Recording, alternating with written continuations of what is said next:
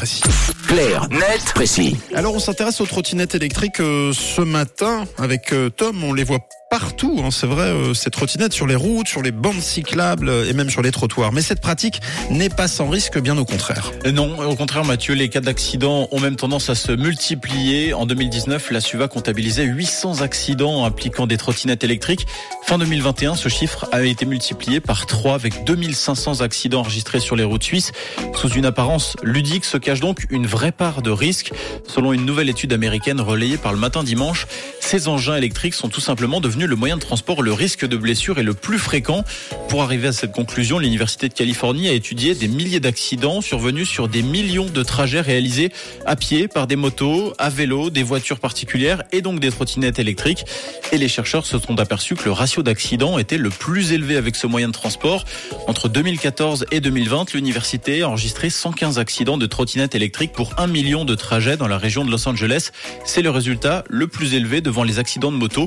104 sur un million de vélos, de voitures particulières et en dernière position de piétons. Et comment l'expliquer? Alors on peut déjà souligner le peu de prérequis nécessaires à la conduite d'un tel engin. En Suisse, les seuls critères demandés sont d'avoir plus de 14 ans et d'avoir un deux roues qui ne dépasse pas les 20 km à l'heure.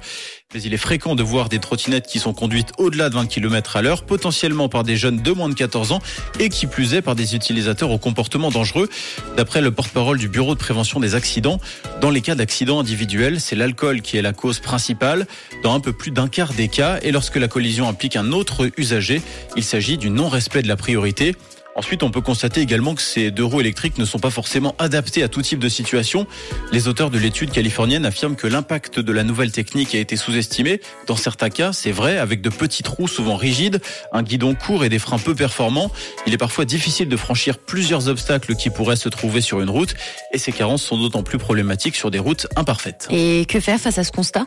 Alors certaines villes ont décidé de légiférer, notamment concernant les trottinettes électriques en libre service. La ville de Montréal a par exemple retiré du marché ces trottinettes après une période d'essai jugée non concluante. Idem pour les villes espagnoles de Valence et de Barcelone. Singapour les a interdites sur les trottoirs sous peine d'emprisonnement. Et plus proche de chez nous, à Paris, une partie de l'avenue des Champs-Élysées est devenue strictement prohibée pour les trottinettes.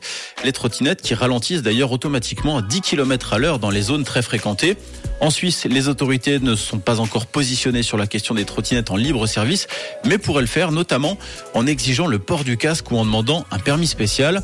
En Suisse, où l'Office fédéral des routes a quand même comptabilisé un décès et 35 personnes grièvement blessées avec des trottinettes électriques rien que pour le premier semestre 2022. Eh bien, merci en tout cas euh, Tom. Effectivement, euh, phénomène important hein, que ces trottinettes carnet de précis que vous retrouvez tous les matins à 7h20 hein, et bien sûr en podcast sur rouge.ch. Ce sera en fin d'émission tout à l'heure de retour demain. Sinon, bon lundi.